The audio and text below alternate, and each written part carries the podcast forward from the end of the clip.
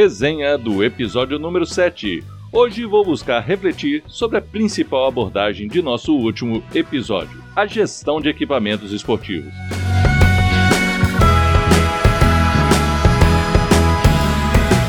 Temos muitos desafios pela frente, mas também grandes oportunidades. Ao invés de chorar o leite derramado, a proposta do PEP é chamar a atenção sobre como podemos estruturar melhor a gestão do esporte em nossas cidades a partir do potencial de cada uma, de suas realidades, de suas culturas e vocações. Citei no episódio anterior minha experiência no Departamento de Planejamento e Gestão de Equipamentos Esportivos da cidade de Belo Horizonte. E hoje a ideia é fazer uma reflexão acerca de como pensamos, como vivemos, como apropriamos da nossa cidade. Eu fui orientado no meu mestrado por um professor alemão, o saudoso Dr. Dietmar Martin Samuski. Já falei dele aqui no PEP e com certeza falarei muito mais nos episódios pela frente. Lembro que ele sempre citava um exemplo que jamais compreendia no Brasil sobre a construção de nossas praças públicas, na realidade sobre os passeios nas praças e parques. Ele sempre citava que, na Alemanha, antes de planejar os caminhos dos pedestres, eles plantavam uma grama e esperavam o público começar a usar o espaço. A partir daí, via como eles se apropriavam das rotas, como se deslocavam, observava os locais mais desgastados da grama e construiu então o calçamento conforme a tendência de uso da própria população. Ou seja, só concluía um projeto a partir da rota mais lógica e própria daquela comunidade que o utilizaria. Parece bastante lógico e inteligente, mas hoje sei que pensar nossas cidades é bem mais complexo do que nós possamos imaginar. Mas tiro uma grande lição desse exemplo do Dietmar. Não dá para pensarmos, para planejarmos apenas no sentido técnico, em princípios básicos de uma determinada área ou disciplina, como a arquitetura ou a engenharia urbana. Planejar uma cidade nos dias de hoje, diante da complexidade, das diferenças e da diversidade cultural, requer sermos mais complexos também no planejamento. Requer diálogo, participação social e uma equipe multidisciplinar.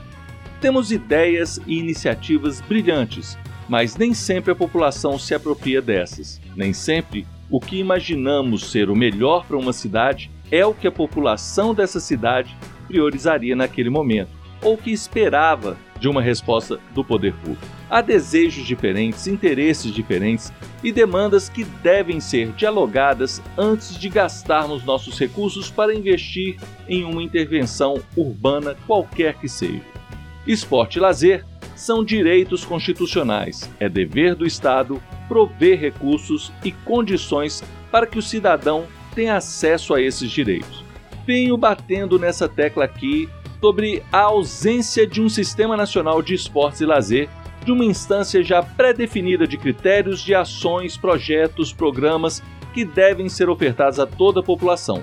Algo que poderíamos estabelecer enquanto direito básico, a universalização do acesso de todos. Algo com responsabilidade clara de papéis e das contrapartidas da União, Estados e municípios, algo com normas, procedimentos, tipologias e protocolos que devem ser seguidos de forma a possibilitar a todas as regiões do país fazer uso de recursos e oferecer a todas as pessoas oportunidades de acesso ao esporte e ao lazer. Quando eu estava no departamento a que me referi da Secretaria de Esportes, tive acesso a um projeto simplesmente fantástico, elaborado por um colega que hoje é professor de uma universidade federal alçou novos voos, novos desafios, mas quando ele era técnico da Secretaria de Esportes, elaborou um projeto de requalificação dos principais locais onde a população se apropriava em nossa cidade para fazer caminhadas. Mas não eram necessariamente pistas de caminhadas. Eram como se fosse, mas não eram pistas oficiais. Seu projeto previu adequar esses espaços, sinalizá-los, requalificá-los, adequar as calçadas em termos de uma pavimentação mais segura e com acessibilidade, e aí sim, poderiam até serem denominados como pistas oficiais. Intervir para melhor qualificar o espaço. Infelizmente, seu projeto não foi executado. Talvez tenha faltado articulação política com os órgãos das políticas urbanas, talvez tivesse extrapolado alguma norma de regulação urbana, talvez não tenha partido de interesse popular, o que eu duvido. Mas o fato é que não foi executado. Hoje, esses espaços já foram requalificados, mas sem a observação ou elaboração de um projeto básico e padrão como que ele havia elaborado. Os espaços estão melhor, e eu reconheço, faço uso de alguns deles, mas não chega aos pés do que ele havia planejado há coisa de mais de 20 anos atrás. Investimos o tempo desse profissional prodígio, um cara realmente brilhante. Obviamente, custou suas horas de dedicação, talvez até seu desgaste pessoal, que depois o levou a buscar novas possibilidades profissionais. Já passei por situações que me fizeram mudar meus planos e rumos pessoais e, portanto, levanto essa hipótese também. Mas vamos lá. Gerir equipamentos implica em gerir espaços que estão dentro de outros espaços maiores, cujas regras hoje avaliam a acessibilidade aos mesmos. Também podemos pensar nas linhas de ônibus, nos impactos de ocupação e demanda dessa intervenção urbana. Será que construir um ginásio em determinado local comporta o trânsito neste local? Enfim, os equipamentos fazem parte do espaço urbano como um todo sua existência e operação demandarão o cumprimento das regras das regulações urbanas e um planejamento também da mobilidade urbana.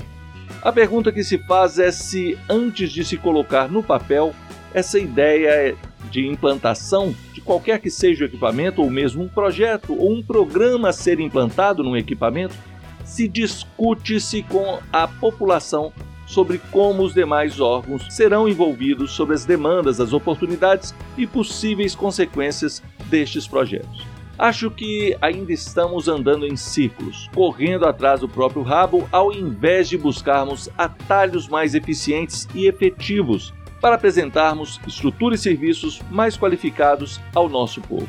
Há oito anos atrás, eu estava na assessoria técnica do gabinete da Secretaria de Esportes um dia tive acesso a um material muito bonito e muito bem feito sobre a implantação de ciclovias em Belo Horizonte.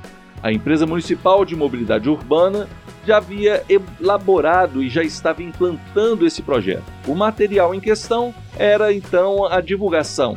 Imediatamente conversei com o nosso secretário sobre aquele projeto, se nós tivemos alguma reunião de planejamento, se estávamos envolvidos nele. Ele respondeu que infelizmente não que também teve acesso a ele depois de pronto, mas que estava buscando dialogar sobre como a secretaria poderia trabalhar em conjunto. Isso, infelizmente, nunca aconteceu. Obviamente que a ciclovia é um projeto de mobilidade urbana. Em diversas cidades, isso seria muito natural e a bicicleta desde sempre é um importante modal de transporte. Mas em Belo Horizonte isso ainda não era realidade. A bicicleta aqui esteve atrelada ao esporte, principalmente ao lazer. Mas nos 13 anos que estive na Secretaria de Esportes, nunca tivemos um programa que envolvesse o ciclismo diretamente. Apoiávamos eventos, a bem da verdade.